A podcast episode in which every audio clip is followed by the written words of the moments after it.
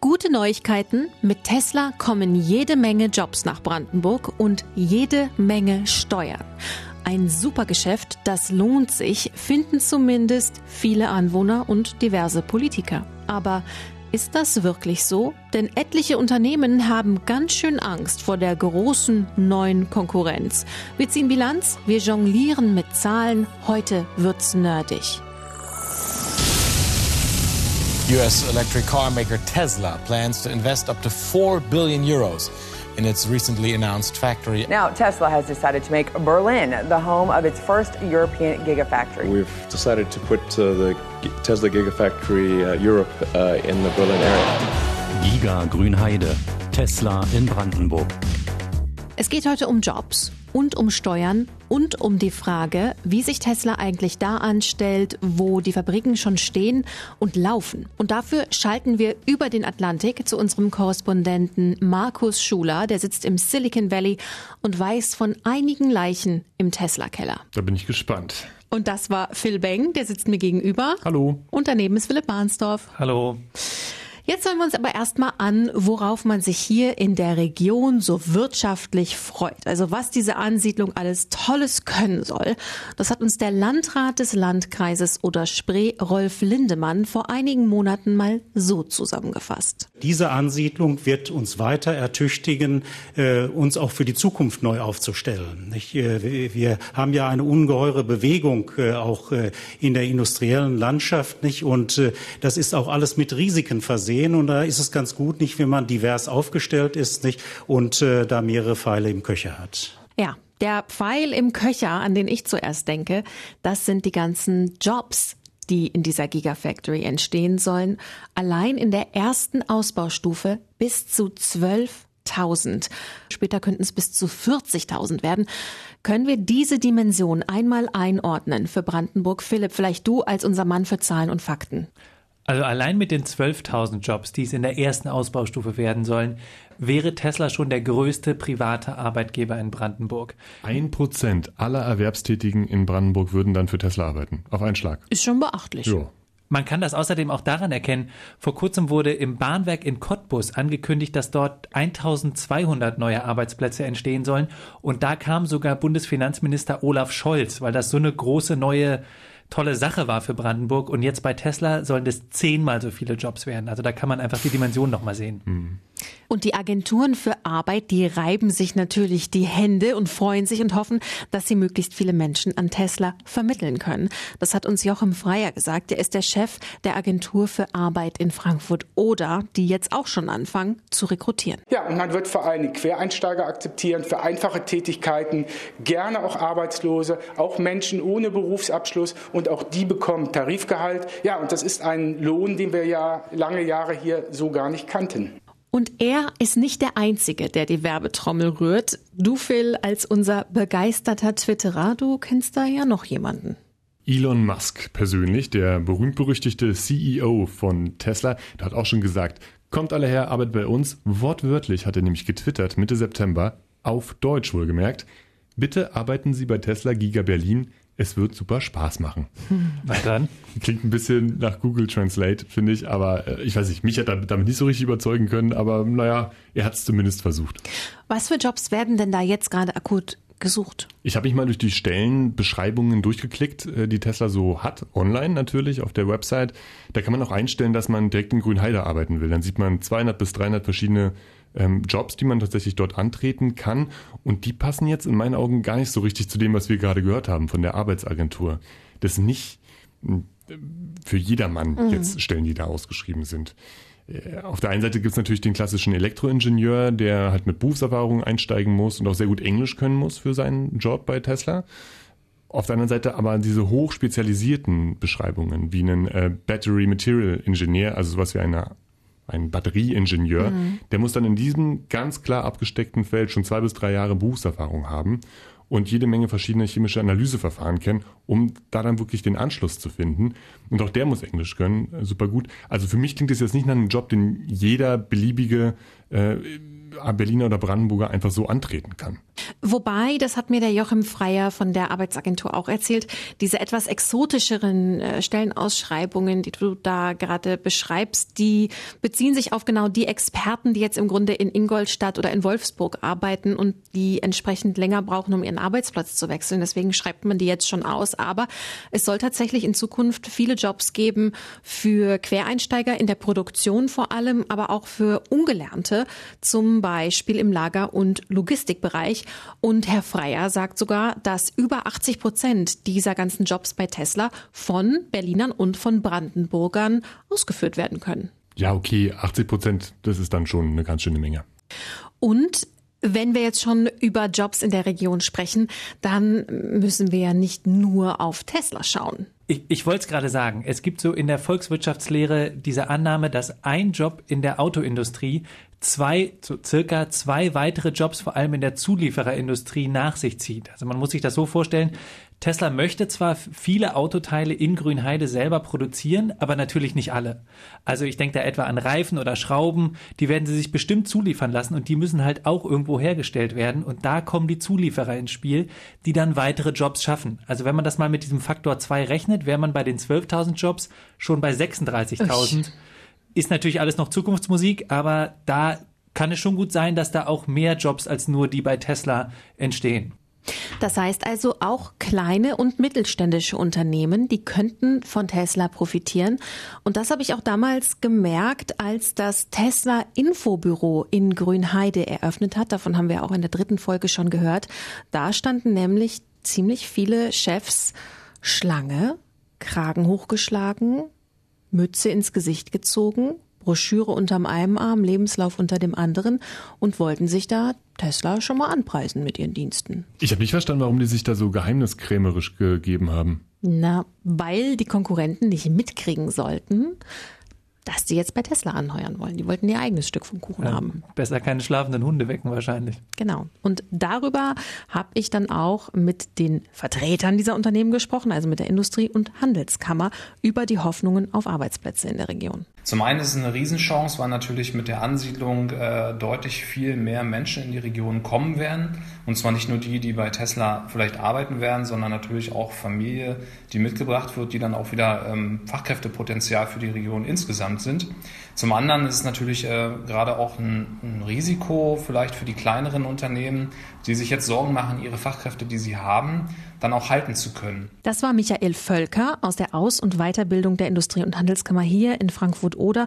Er sagt also, es gibt nicht nur Hoffnungen auf Jobs und Aufträge, sondern auch Furcht vor Verwerfung im regionalen Arbeitsmarkt, dass der quasi trockengelegt wird. Der Fachkräftemangel, von dem so viel gesprochen wird, hier kann man ihn wirklich hautnah erleben. Mhm.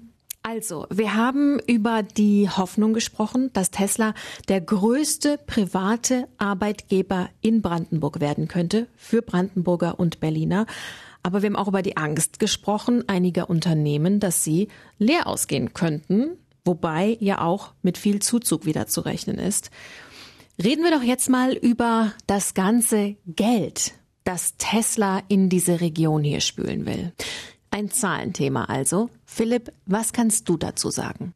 Da kommen jetzt wieder die 4 Milliarden ins Spiel. Die will Tesla hier investieren. Man muss aber sehen, das Geld wird nicht alles hier in der Region landen. Denn zum Beispiel auf der Baustelle bauen vor allem die Firmen Max Bögel und Goldbeck. Und die haben beide ihre Firmensitze nicht in Brandenburg. Aber zum Beispiel der Zement kommt zu einem ganz wesentlichen Teil von Cemex aus Rüdersdorf. Und die das werden ist gleich also, um die Ecke.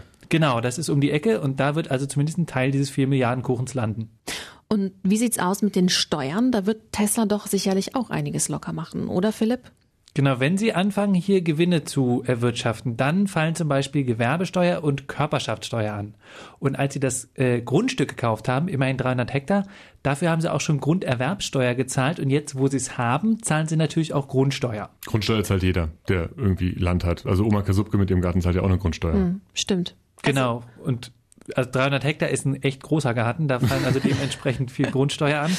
Ähm, und schließlich nicht ganz direkt Tesla, aber seine äh, äh, Angestellten und die Angestellten der äh, Zulieferer, die verdienen dann natürlich alle Geld und zahlen deswegen auch Einkommensteuer. Also ich bin jetzt so ein bisschen an meine letzte Steuererklärung erinnert. Ich finde es ja so dröge, das Thema. Haben wir konkrete Zahlen? Haben wir eine Prognose, wie viel das am Ende wirklich ist in echten Zahlen? Leider nicht. Also äh, ich habe da auch mit dem Finanzministerium von Brandenburg schon drüber gesprochen. Das wäre zu diesem frühen Zeitpunkt einfach unseriös, da jetzt konkrete Zahlen zu nennen. Da kann man leider noch nichts prognostizieren. Das hängt ja auch davon ab, wie viel die dann am Ende umsetzen tatsächlich. Also wie viele Autos die verkaufen und überhaupt produzieren und so. Ja. Okay, also wir wissen nicht, wie viel Steuern die Fabrik jetzt wirklich abwirft. Wissen wir denn, wo das Geld dann hingeht? Also Phil, du als unser Experte für die Region, für die Einheimischen, wird Grünheide jetzt reich und schön? Ich glaube, dass es nicht unbedingt das neue Eldorado wird, jetzt nur durch diese Steuereinnahmen. Weil gerade bei der Körperschafts- und bei der Einkommenssteuer gehen ja die ganz großen Anteile an Bund und Land. Na, man darf aber nicht vergessen, also auch wenn prozentual der Teil für die Kommunen an diesen Steuern gering ist, für viele Kommunen ist der dennoch sehr, sehr wichtig. Man muss ja sehen, dass einfach die Länder und erst recht der Bund, das sind riesige Institutionen. Eine Kommune braucht viel weniger Geld, daher ist auch dieser kleine Anteil sehr wichtig. Aber das ist jetzt auch nur Zukunftsmusik. Was ist denn jetzt schon da? Also was jetzt wirklich schon in Grünheide gelandet ist, ist die Grunderwerbssteuer. Und es sind immerhin für dieses ähm, Stückchen Land, was sie da verkauft haben, drei Millionen Euro. Also ist auch keine nichtige Summe. Ihr habt aber auch noch von der Gewerbesteuer gesprochen. Was ist jetzt mit der? Die bleibt auch vor Ort. Und das fand ich eigentlich ganz interessant, äh, wenn man sich das mal anguckt. Die Gewerbesteuer, die ist nicht überall in Deutschland gleich hoch. Wusste ich vorher auch nicht. Sondern die können die Kommunen selbst beeinflussen durch den Gewerbesteuerhebesatz. Kann man sich quasi als Kommune ein bisschen billiger anbieten oder ein bisschen teurer machen. Mhm. Und so ist es auch ähm, ganz interessant mal zu schauen, dass Brandenburg eigentlich so für Investitionen besonders attraktiv ist, weil hier der Gewerbesteuerhebesatz in vielen Orten gar nicht so hoch ist. Gerade wenn man es mit dem deutschen Süden vergleicht oder mit Berlin oder anderen Großstädten, da ist es relativ teuer, sich anzusiedeln. Und in so kleinen Ortschaften wie Grünheide zum Beispiel ist, der, äh, ist die Gewerbesteuer wesentlich niedriger. Mhm. Aber nichts im Leben ist umsonst. Mm, wir müssen uns ja auch so ein bisschen aus der Rippe schneiden, damit äh, Tesla uns jetzt spannend findet. Oder Stichwort Subventionen? Stichwort Subvention, da könnte Tesla einiges einstreichen. Und das sind natürlich letztlich Steuermittel. Also der wichtigste Topf sind da die sogenannten GRW-Mittel. Das steht für Gemeinschaftsaufgabe Verbesserung der regionalen Infrastruktur. Das ist so der Hauptfördertopf für Unternehmensansiedlung in Brandenburg.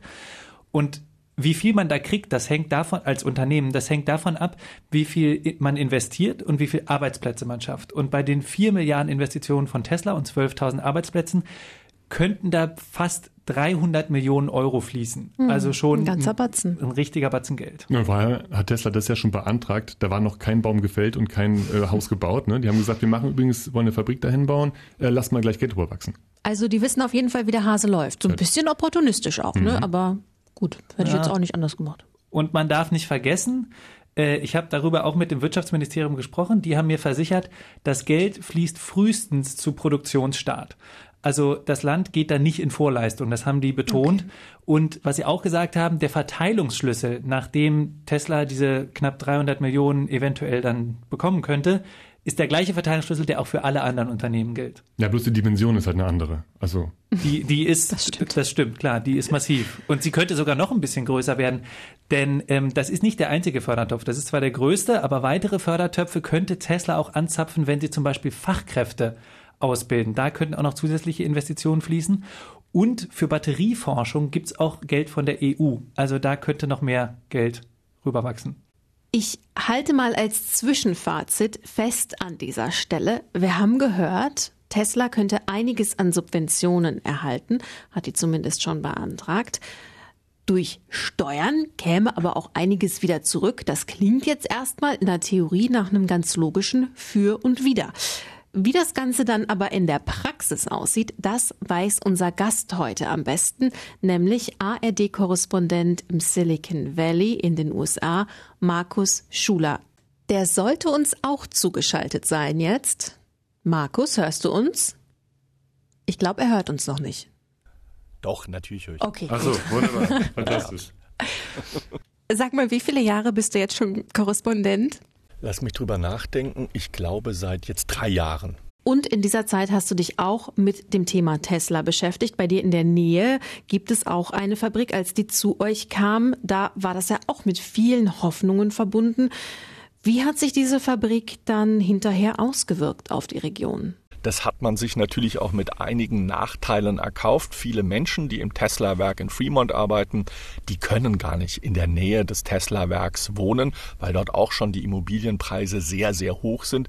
Die pendeln oft 100 Kilometer am Tag, um überhaupt äh, ähm, äh, dort arbeiten zu können. Viele wohnen auch im Wohnwagen unter der Woche nahe des Tesla-Werks, ähm, sodass sie diesen Job machen können, wenn sie von weiters herkommen. Markus, das sind die Bedingungen drumherum.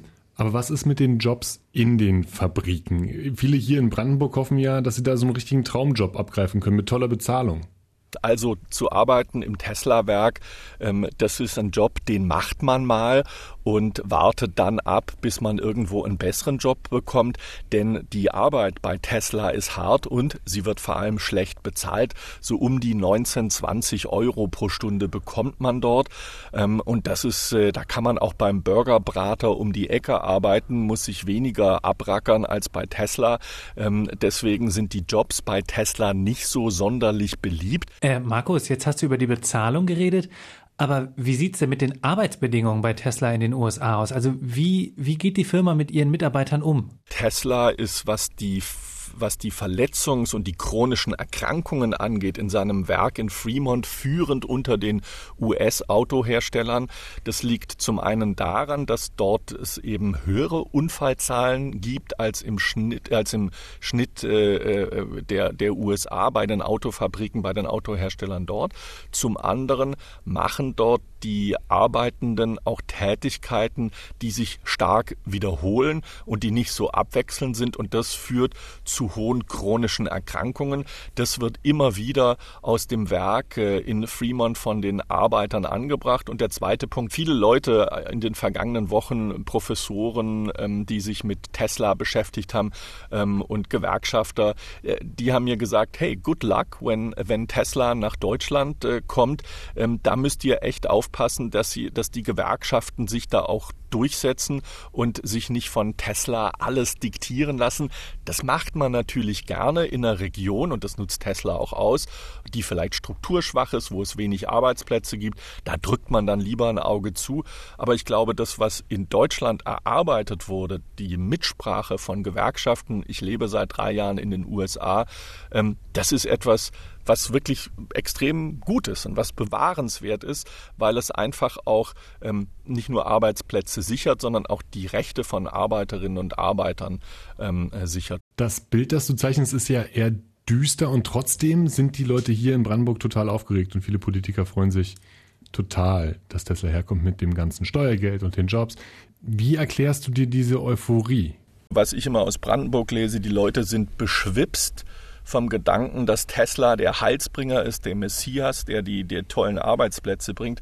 Wartet ab, lasst uns in fünf Jahren nochmal reden. Das machen wir, Markus. Vielen Dank, dass du dir die Zeit genommen hast, uns so viel über Tesla in den USA zu erzählen. Mach's gut. Frohes Schaffen. Puh. Das klang jetzt gar nicht so optimistisch, wie wir uns das vorgestellt hatten. Ne? Das klang nee, ziemlich ernüchternd. Vor allen Dingen, was die, was, die, was die Arbeitnehmerrechte angeht. Da kann man nur hoffen, dass das hier nicht so wird wie in den USA. Wobei, man muss auch nochmal sagen, es sind schon zwei unterschiedliche Länder. Wir haben in Deutschland stärkere Arbeitnehmerrechte, wir haben stärkere Gewerkschaften. Wobei die deutschen Gewerkschaften natürlich jetzt auch gespannt sind, wie sich Tesla als Arbeitgeber hier in Deutschland präsentiert. Ne? Ja. Also Sie haben ja gesagt, Sie wollen sich an Tariflöhnen orientieren. Immerhin. So ein bisschen so eine diplomatische Formulierung. Mal gucken, was dabei rauskommt. Ja, ich orientiere mich auch immer in der Höchstgeschwindigkeit auf der Autobahn. Arbeitnehmerrechte, das ist die eine Sache. Was man an den USA aber auch sehen kann, ist, wie verlässlich zahlt Tesla eigentlich seine Steuern. Und das machen sie gar nicht so verlässlich, wie man das vielleicht äh, erwarten oder sich erhoffen würde. Im, wir haben jetzt gar nicht mit Markus drüber geredet, leider. Aber im Bundesstaat Nevada gibt es ja noch eine Fabrik, die Gigafactory 1 bei Reno. Und da werden vor allem Batterien hergestellt. Und da hat 2018 Tesla einfach mal verpennt, 650.000 Dollar Steuern zu zahlen. Und da musste der Bundesstaat quasi erst klagen, ehe das nachgereicht worden ist. Und sowas ähnliches ist jetzt hier vor ein paar Tagen passiert. Philipp, du hast dich mit Tesla und dem Thema Bauwasser auseinandergesetzt. Ja, Bauwasser, das ist das Wasser, was Tesla auf der Baustelle jetzt gerade verwendet. Das kommt von dem regionalen Wasserverband Strausberg-Erkner und der muss dafür natürlich bezahlt werden. Da ging es um so ist eine unbestätigte Zahl, aber es ging wohl um so ungefähr 17.000 Euro und das hat Tesla wohl auch nach mehreren Mahnungen nicht bezahlt, sodass der Wasserverband dann am Ende Tesla sogar für so einen knappen Tag das Wasser abgedreht hat auf der Baustelle, bis sie es dann ganz am Ende doch gezahlt haben. Jetzt läuft das Wasser wieder. Ah, 17.000 Euro ist ja nix eigentlich für Tesla, oder? Für Tesla sind das Peanuts, für den Wasserverband aber nicht. Und bezahlt werden müssen sie in jedem Fall.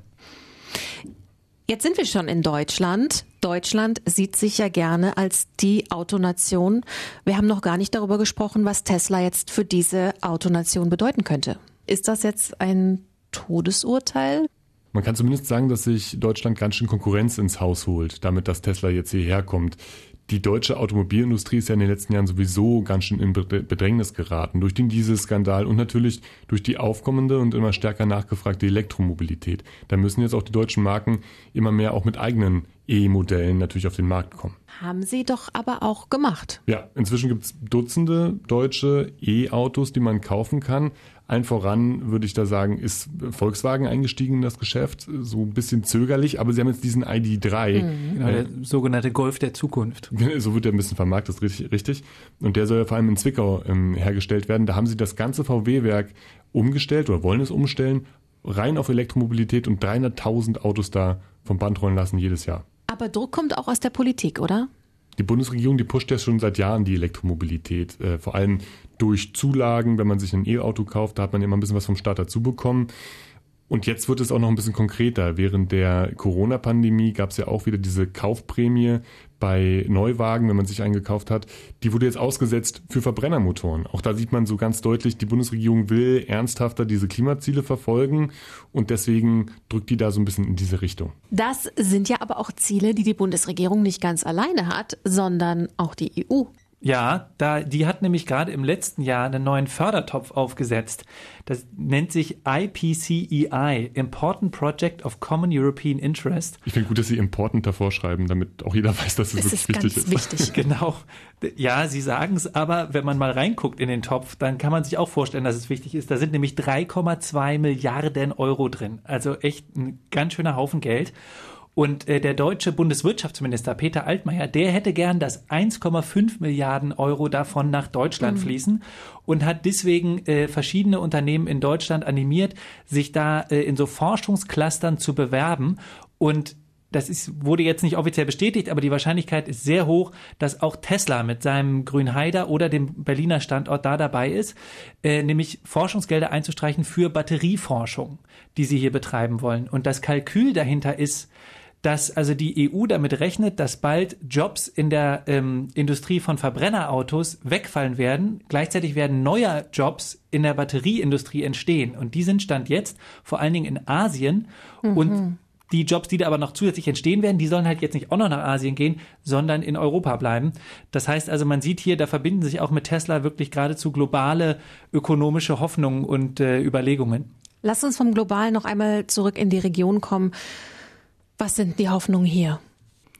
Ja, also die regionalen Hoffnungen, da geht es ganz stark um die Nachwendejahre. Das war ja wirtschaftlich ziemlich schlimm, was da in den neuen Bundesländern passiert ist. Ich habe da mal geguckt in die Studie der sogenannten Steuerungsgruppe. Das ist so ein Zusammenschluss von kommunalen Politikern, die sich darum kümmern, dass so Schienen und Straßen im Tesla-Umfeld schnell ertüchtigt werden. Und in dieser Studie, in der Einleitung steht folgender Satz, ich lese den mal vor. Der wirtschaftliche Misserfolg in den Jahren nach der Wende hinterließ in der Bevölkerung tiefe Wunden. Viele Menschen zog die Aussicht auf Arbeit in die alten Bundesländer. Begriffe wie Entleerungsräume und abgehängte Regionen werden den ostdeutschen Bundesländern bis heute angehangen. Mit Tesla bietet sich für die Region eine einmalige Chance, diesen negativen Ruf auszuschlagen. Wow. Mhm. Klingt schon ein bisschen nach Werbebroschüre, oder? Das stimmt, ja. Aber ich finde auch, also man sieht hier schon, was sich da also für geradezu historische Hoffnungen, zumindest bei diesen Kommunalpolitikern mit der Tesla-Ansiedlung verknüpfen. Wenn wir von historischen Dimensionen sprechen, müssen wir gar nicht so weit zurückgucken, weil aktuell geht Brandenburg ja wirtschaftlich betrachtet auch durch, eine, durch einen historischen Wandel, nämlich den Strukturwandel. Und das, finde ich, ist eine regionale Hoffnung, die man gar nicht so direkt mit US-Dollar oder mhm. Euro beziffern kann. Denn einer der wichtigsten Wirtschaftszweige, nämlich die Kohleförderung, der wird jetzt langsam abgeschnürt und stattdessen will Brandenburg quasi in einer 180-Grad-Wende zum Öko-E-Mobilitäts-Epizentrum in Europa werden. Das ist schon echt beeindruckend. Also es geht neben Jobs und Steuern für Brandenburg auch um einen Imagegewinn. Ich wage mich jetzt mal an die Zusammenfassung dieser Folge. Es wird Zeit. Als Jobmotor könnte Tesla in Brandenburg Rekorde aufstellen. Die Kehrseite der Medaille, regionale Unternehmen fürchten um ihre Facharbeiter und auch aus den USA hört man immer wieder von Lohndumping und auch mangelnder Sicherheit in den Tesla-Werken. Bei den Steuern, da müssen wir erstmal abwarten, wie viel Einnahmen Tesla wirklich generieren wird. Äh, bevor man sich da jetzt auf den großen Geldregen freut. Hoffnungen, dass Tesla die E-Mobilität in Deutschland und vielleicht sogar in Europa in der Breite durchsetzt, gibt es trotzdem. Ob es so kommt, abwarten. Und jetzt noch eine Notiz in eigener Sache zum Schluss der Folge. In den letzten Wochen haben wir immer wieder äh, Kommentare bekommen zu dem Podcast ähm, auf verschiedenen Social-Media-Plattformen wurden auch mal wieder angesprochen. Wenn ihr Kritik oder Anregungen habt, könnt ihr uns jetzt auch ganz direkt schreiben, einfach per Mail an giga.rbb-online.de und dann landen die E-Mails auch direkt bei uns. Genau, und wir versuchen die dann auch alle zu beantworten. Und wir hören uns in der nächsten Woche mit einer neuen Folge. Giga Grünheide ist ein Podcast von RBB24. Jeden Dienstag gibt es eine neue Folge von uns in der ARD Audiothek, auf Spotify, YouTube und iTunes.